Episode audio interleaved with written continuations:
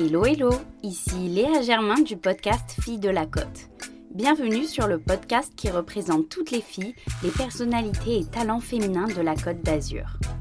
Ici, vous découvrirez leur parcours inspirant, leur combat en tant que femmes, leur ambition et bien sûr leur spot préféré de cette région. Filles de la Côte vous dévoilera la Côte d'Azur qui regorge de girl boss, de good vibes et d'adresses incontournables. Bienvenue sur le podcast des Filles de la Côte, elles vont vous raconter leur histoire.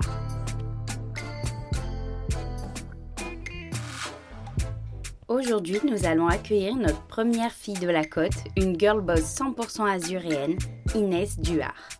À la tête de sa propre marque de vêtements haut à nuit, influenceuse, community manager et mannequin pour plusieurs marques, Inès ne s'arrête jamais. En séjour presse, en voyage pour défiler ou en city trip professionnel, c'est une véritable globe trotteuse, mais qui revient toujours à ses racines, la Côte d'Azur. Bienvenue à Inès Duard sur Fille de la Côte.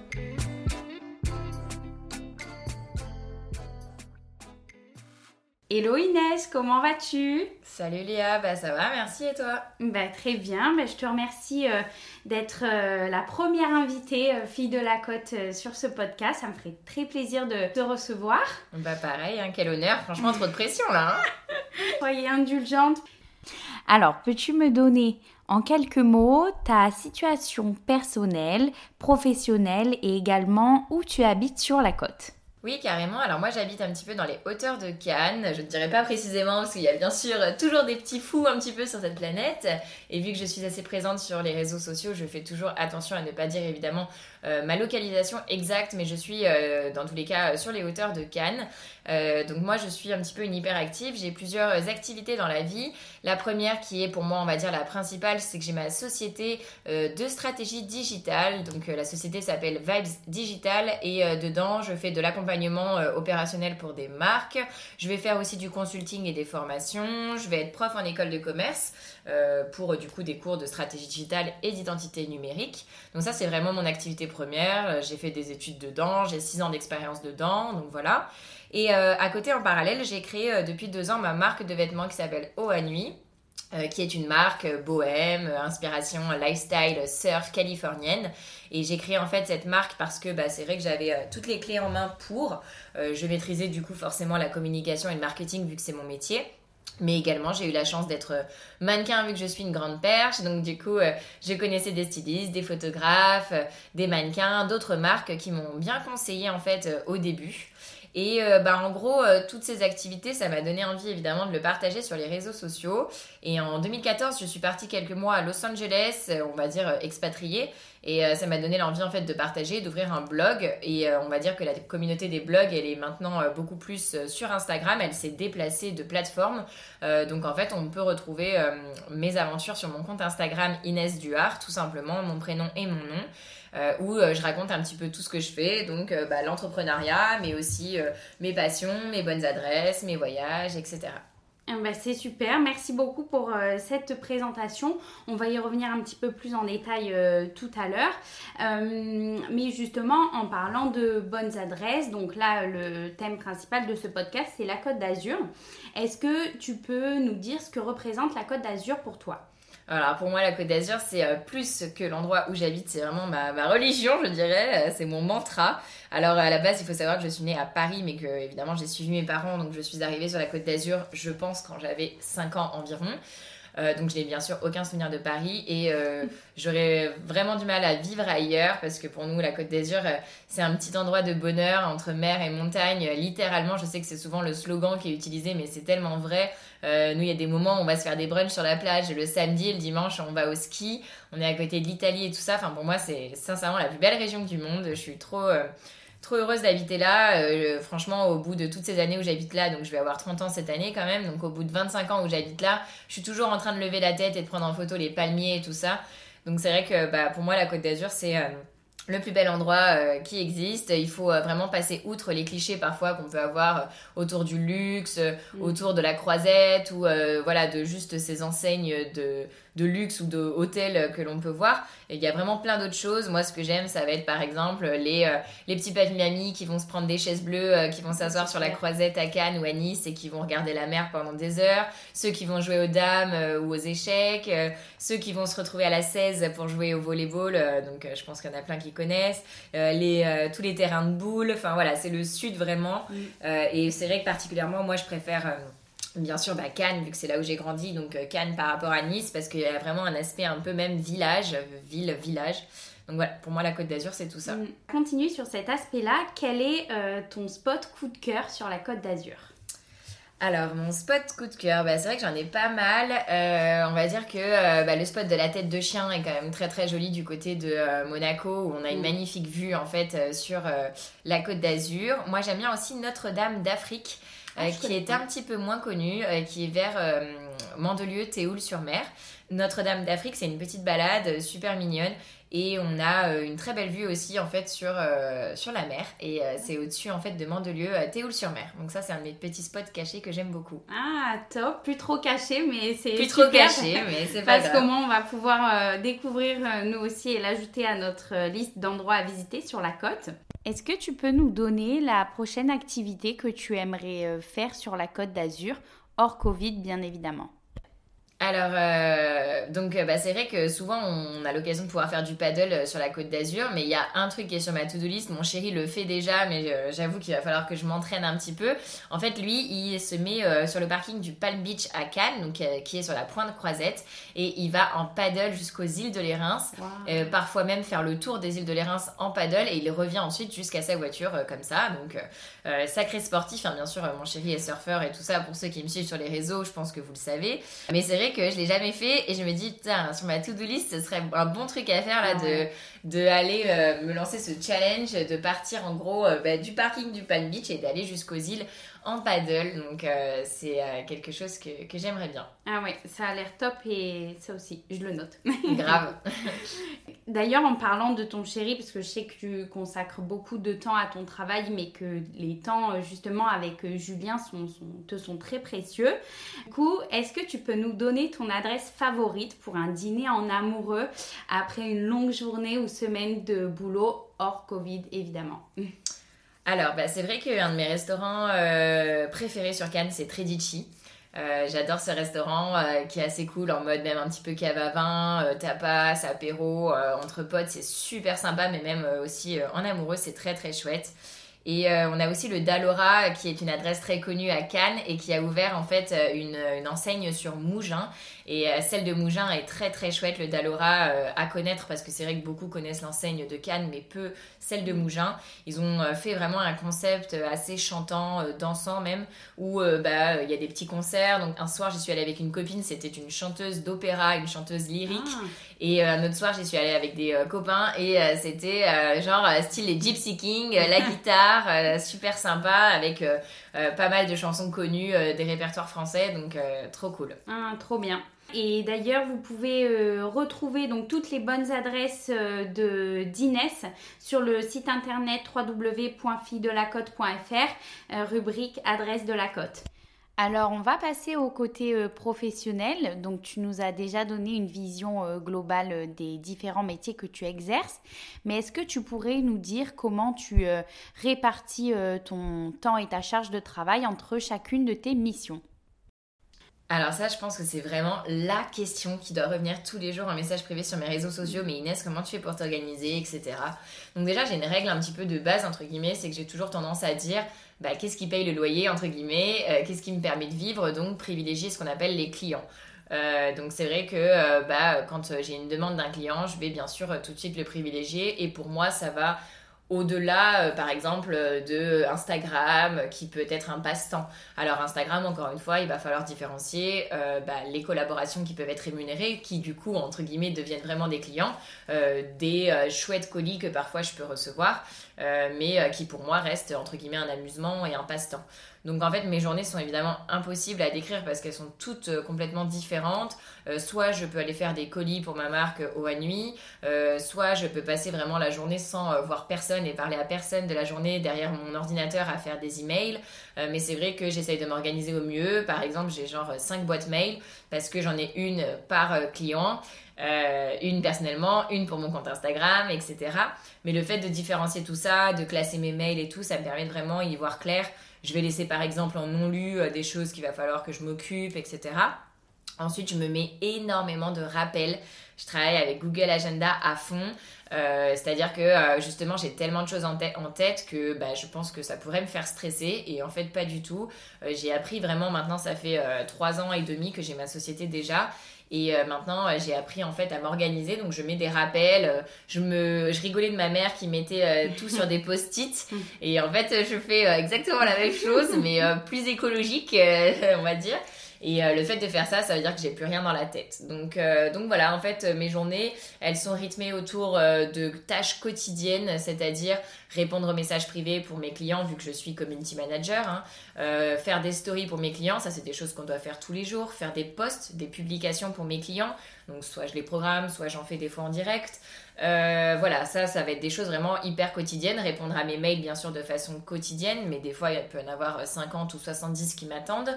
Mhm. Euh, faire des colis également pour ma marque, hein, ça va être des fois des choses assez urgentes.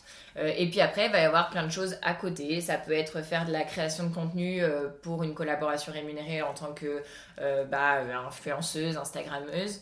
Ça peut être aussi, je sais pas moi, réaliser le shooting de ma propre marque. Enfin voilà, il y a plein plein de missions ponctuelles, mais c'est ça que j'aime bien, c'est qu'aucune journée ne se ressemble tu as un emploi du temps de ministre et je sais que tu travailles bien souvent de chez toi. Donc est-ce que tu peux nous donner euh, tes astuces pour euh, arriver euh, à déconnecter entre ta vie pro et perso car ton lieu de travail est également ton lieu de vie? Alors, ce que je recommande déjà, c'est que quand on bosse chez soi, c'est hyper important de se faire en fait un, quand même un vrai univers de travail. Souvent, on a tendance à travailler ouais, sur, avec le plaid devant la télé, mm. donc c'est vrai qu'il y a des moments où ça va être appréciable de faire ça. Mais sur la durée, je conseille vraiment de se faire un petit coin bureau. Alors là, j'ai la chance actuellement euh, d'avoir euh, une vraie pièce qui est dédiée euh, à mon bureau. Mais par exemple, le jour où on aura des enfants, je pourrai plus utiliser vraiment cette pièce et il faudra que je considère la question autrement. Donc, soit vous avez l'occasion de vous faire un petit coin bureau, soit vous pouvez par exemple aller dans des espaces coworking pour vous imposer mhm. aussi un petit peu des heures de travail. Il faut pas croire que c'est parce que je suis à mon compte que ça y est, c'est cool, je fais des grasses maths jusqu'à 11h mhm. ou je me fais une séance de sport à 3h de l'après-midi en plein milieu. C'est pas possible parce que moi, en fait, mes clients, ils vont euh, du coup me, me, contacter sur des plages horaires plus euh, régulières de travail entre 9 et 19h quand même. Euh, donc j'essaye de me faire en fait des horaires entre guillemets de bureau, de m'arrêter vraiment entre midi et deux, euh, le soir également de décrocher. Et c'est sûr que bien sûr quand vous êtes à votre compte, euh, les clients ils ont tendance à vous écrire tout le temps, hein, le midi, le soir, le week-end. Mais c'est à vous de fixer vos propres limites et plutôt on le fait mieux c'est. faut savoir que j'ai donc créé ma société il y a environ trois ans et qu'au bout de un an, je suis vraiment passée à la limite du burn-out. Euh, j'avais deux téléphones, j'avais genre euh, sept comptes à gérer.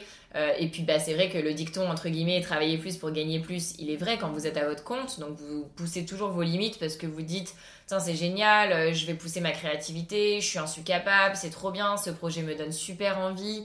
et puis bien sûr en, second lieu on se dit bah c'est cool, j'ai des projets à côté, peut-être des projets voyage ou d'achat, donc forcément bah, ça va venir aussi renflouer les caisses.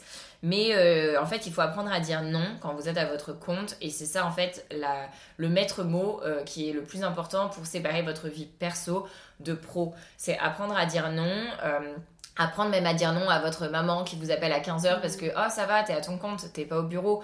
Oui mais non maman je travaille. Je suis voilà.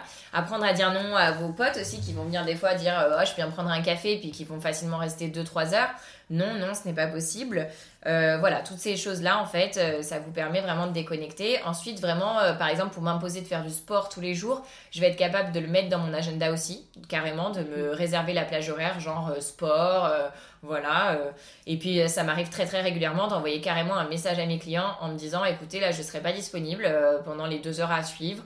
je mets mon téléphone en mode avion, je fais mon cours de yoga, ou alors, bah là, c'est, je suis avec mon mec ce soir, désolé. Et puis, bah, je fais exprès des fois de ne pas répondre.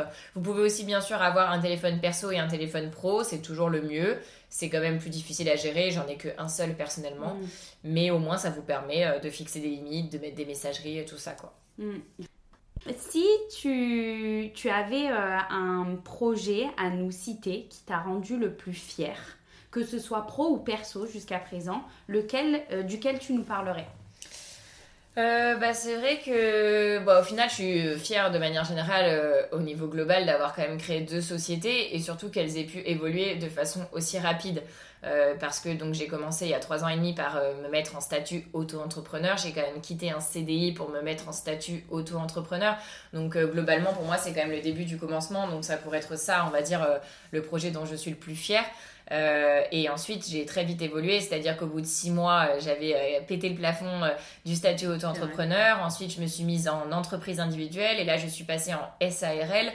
Donc, je suis vraiment devenue une réelle société aux yeux de l'État, avec des fiches de paye, avec des, choses beaucoup plus concrètes. Et c'est vrai que je suis assez fière en trois ans déjà d'avoir pu le réaliser. Et puis euh, bah, pour Oanui, euh, pour ma marque de vêtements, c'est différent. Je tout de suite créé la structure euh, SARL. et je dirais du coup un autre événement qui m'a rendu fière peut-être, c'est de pouvoir prendre quelqu'un qui m'aide quotidiennement tous les jours là depuis environ 3-4 mois. Donc c'est assez récent. Euh, qui est donc en statut auto-entrepreneur, parce que c'est vrai que j'ai pas encore la capacité financière de pouvoir embaucher réellement, mais en fait, bah, grâce à ça, euh, j'ai quand même une personne qui m'aide sur Oanui et on devient plus une team que tout mm. seul, donc ça fait du bien d'être euh, d'être quand même épaulé. Et bah, troisième événement, c'est tout récent, ça date d'il y a deux jours. je viens de signer avec une plateforme logistique qui va en fait expédier mes colis à ma place désormais. Et c'est vrai que c'était certes une belle histoire de me voir expédier mes colis euh, depuis euh, mon ancienne chambre d'adolescente chez ma mère, euh, mais pour moi c'était très très compliqué au niveau logistique de devoir gérer tout ça. Donc ça y est, j'ai franchi le pas et je passe maintenant, enfin depuis deux jours là maintenant, par une plateforme logistique pour expédier les colis à ma place. Et c'est vrai que c'est une sacrée fierté entre guillemets parce qu'au bout de deux ans de, la marque, bah, je peux du coup enfin me le permettre un petit peu financièrement. C'est un risque, hein, on verra. Euh, j'espère que ça payera, mais ce temps euh, qui va être dégagé va me permettre bien sûr d'être mise à profit pour euh, d'autres choses. Donc voilà, c'est les trois événements, on peut dire, qui m'ont rendu fière. Donc bien sûr, niveau professionnel, always. et eh ben écoute, tu, tu peux en être très fière, c'est des beaux projets. Et notamment pour le troisième, moi je suis sûre que ça va marcher et que tu vas gagner en en productivité et, euh, et peut-être moins en mal de dos, du coup. Ouais, c'est clair. Alors, comme tu le sais, le deuxième aspect qui est mis en, en lumière ici, ce sont les femmes. Du coup, est-ce que tu peux nous dire comment tu te sens actuellement en tant que femme dans notre société? Bah, en fait, là, je me sens de mieux en mieux parce que je pense que, bien sûr, euh, je prends de l'âge. Hein. là, j'aurai 30 ans cette année. Donc, euh, on va dire que je m'affirme de plus en plus en tant que femme. Je sais quelles sont mes valeurs. Je sais quelle est ma personnalité. Je me trouve, entre guillemets. Hein. C'est vrai que si tu me prends quand j'avais 20 ans et si tu me prends quand j'avais 30 ans, évidemment, limite, j'ai rien à voir. Mais euh, on prend en maturité, on prend en confiance en soi, etc. Mais rien qu'au tout début, quand j'ai créé par exemple ma marque au Nuit, je me souviens, c'était en 2017 quand je faisais le tour un petit peu des banques et que euh, on me regardait de haut en me disant euh, bah voilà euh, t'es es, une femme en gros t'es une jeune et tu vas emprunter de l'argent pour créer une marque de vêtements. Mais comme tiens c'est étonnant les gens en fait me respectaient pas trop on va dire. Donc voilà c'est vrai que là en tant que femme, bah, je me sens bien dans mes baskets. je sais que l'entrepreneuriat féminin est très mis en valeur, d'autant plus. Donc c'est très très chouette de pouvoir faire partie de ça. Et pour moi, c'est une grande fierté. En tout cas, tu as l'air euh, rayonnante et épanouie et ça fait vraiment plaisir à voir justement en tant que femme. Donc on va continuer à creuser cet aspect-là. Dans ton parcours euh, pro et perso, je sais que tu as dû négocier avec différents intervenants, qu'il s'agisse euh, des banques, euh, des assurances, dans tes travaux avec des artisans, des conseillers techniques, etc. Comment tu t'es sentie à ces moments-là en tant que femme et est-ce que tu as senti des atouts, des freins dans justement ton statut?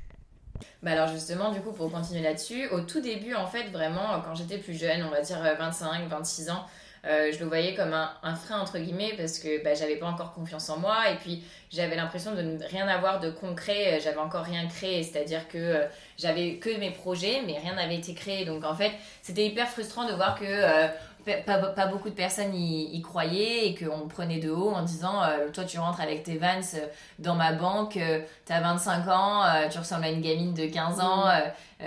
et tu veux créer une marque de vêtements. voilà, comme c'est étonnant, tout le monde veut faire ça, mais en gros, voilà, les, banques sont toujours frileuses de faire des prix sur stock, hein, bien sûr.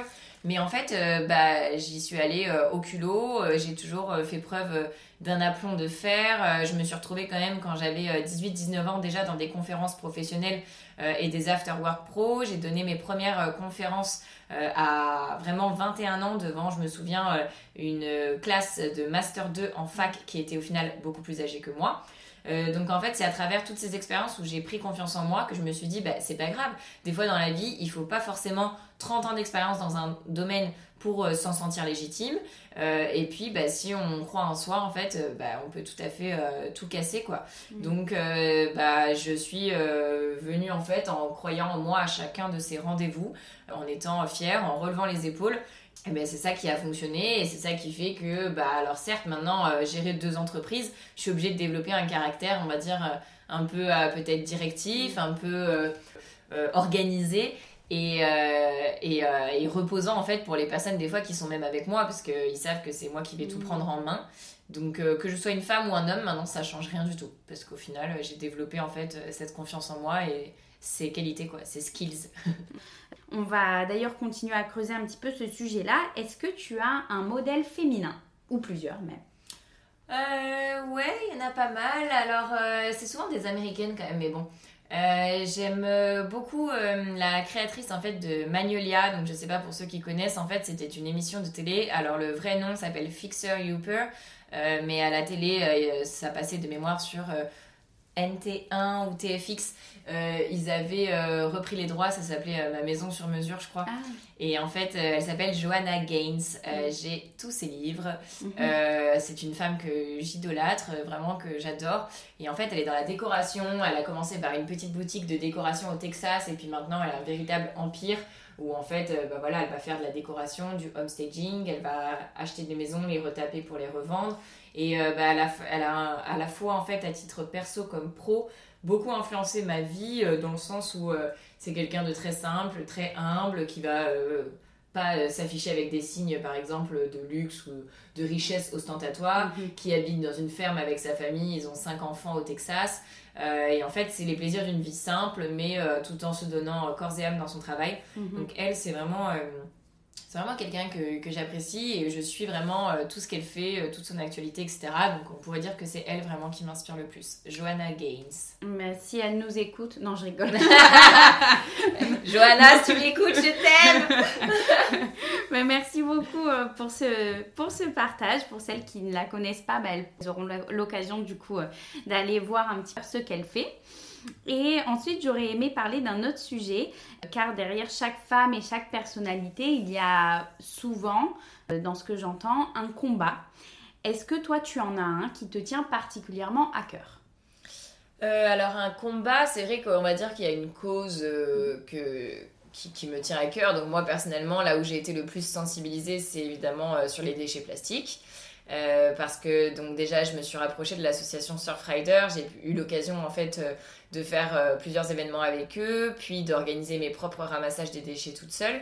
Euh, donc c'est évident déjà euh, au quotidien pour moi de faire attention à ça, de me balader avec ma gourde, de bien sûr recycler, de, de, manière générale de faire la règle des 3 R, c'est-à-dire refuser, recycler ou réutiliser.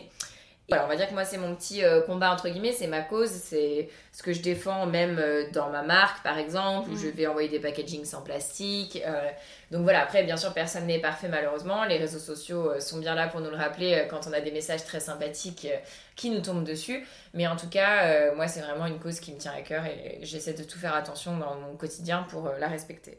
Ah, tu as bien raison, c'est tout à ton honneur et c'est une très belle cause que tu défends et d'autant plus qu'on habite au bord de la Méditerranée, donc c'est vraiment important de, faire attention à ce genre de choses. Quand on voit les paysages magnifiques qu'il y a, il faut que ça, ça reste tel quel. C'est clair. On va arriver vers la fin de ce podcast euh, après quelques questions. Donc, est-ce que tu peux nous dévoiler peut-être euh, un ou plusieurs projets euh, que tu as en tête pour l'avenir? Alors, euh, bah, c'est horrible euh, cette question parce que souvent on me la demande et en fait j'ai envie de dire, bah, euh, j'ai quand même tout ce que je veux quoi. Alors, bien sûr, il y a toujours plein de projets, mais en fait, je me retrouve quand même à 29 ans, propriétaire d'une petite maison avec l'homme de ma vie, tout va bien à mm. titre perso. Je suis quand même gérante de deux sociétés que j'ai créées et qui sont entre guillemets totalement à l'image de ce que j'avais d'une société ou d'une marque, donc c'est quelque chose que j'aime. Euh, je suis épanouie, je suis euh, en pleine forme au niveau de la santé, puis mon entourage aussi, je touche du bois. Donc euh, mhm. c'est vrai que pour l'instant tout va bien. Après, dans les projets, je pense plutôt long terme, ça pourrait être bien sûr un jour d'ouvrir une boutique en physique au à nuit, pourquoi pas sur Osegor, là où on, on, va très très très souvent avec mon chéri où on aimerait d'ailleurs euh, potentiellement avoir un pied-à-terre là-bas mm. également à titre perso.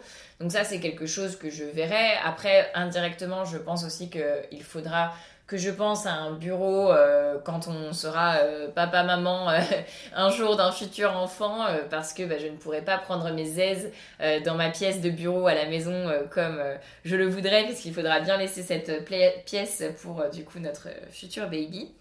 Donc c'est des petits projets, on va dire, euh, un peu classiques, hein, c'est-à-dire euh, pourquoi pas mariage, pourquoi pas mm. enfant, pourquoi pas un vrai bureau à moi, pourquoi pas une vraie boutique. Mais euh, rien du tout n'est engagé, c'est des projets à long terme, quoi. Mais écoute, c'est de très beaux projets et on va rester très attentive à la concrétisation de, de ces heureux événements. Est-ce que tu as un mantra qui guide ton quotidien? Alors, euh, il y en a un, mais en fait, je vous laisse la surprise parce que euh, je vais sortir un tapis de yoga et il va se situer sur mon tapis de yoga. Euh, donc là, c'est un mantra évidemment qui m'inspire énormément, mais vous aurez l'occasion de le découvrir. Et il y en a un autre que j'ai toujours tendance à dire. Je ne sais pas si vous connaissez le film La folle journée de Ferris Bueller, ah, qui est un, un, vieux film, mais c'est un de mes films préférés. En fait, c'est l'histoire d'un jeune qui en fait sèche les cours et vit la meilleure journée de sa vie. Et euh, donc c'est quelqu'un de très positif, très optimiste, et il dit une phrase, euh, si la, la, vie bouge très vite, si tu ne l'arrêtes pas de temps en temps, elle peut te filer entre les toits. Et, et c'est vrai que c'est un mantra que je me répète euh, bah, toute seule très souvent en me disant Inès, tu ne sauves pas le monde, Inès, tu n'es pas médecin, tu peux tout à fait t'arrêter, tu peux tout à fait mettre en pause, là, par exemple, ta journée si tu as besoin de faire une méditation, de faire du yoga, d'aider ton chéri, de voir ta maman, etc.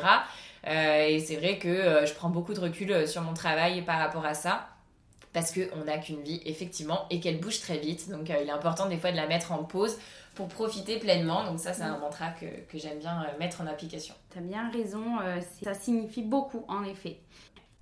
Alors, on va aussi passer à la question de Claire qui a remporté le jeu concours Instagram et qui voulait te poser une question exclusive. Alors, est-ce que tu peux nous donner tes tips food pour te sentir bien dans ton corps et dans ton esprit? Donc c'est vrai qu'évidemment pour avoir une vie euh, hyper active comme ça, il est hyper important de se sentir bien dans son corps et de se bichonner parce que bah on pourrait pourquoi pas être fatigué, on pourrait tomber facilement malade du coup. C'est vrai que déjà euh, alors, euh, à côté, je fais vraiment du sport 5 à 7 fois par semaine. Hein. Je me trouve un rythme de sport donc très très intense, mais ça va être des fois juste 15, 20, 30 minutes. Et euh, du coup, niveau food, euh, bah, c'est vrai que j'ai jamais été très non plus euh, fan de tout ce qui est junk food ou sucrerie. J'ai tendance à privilégier le salé plutôt que le sucré.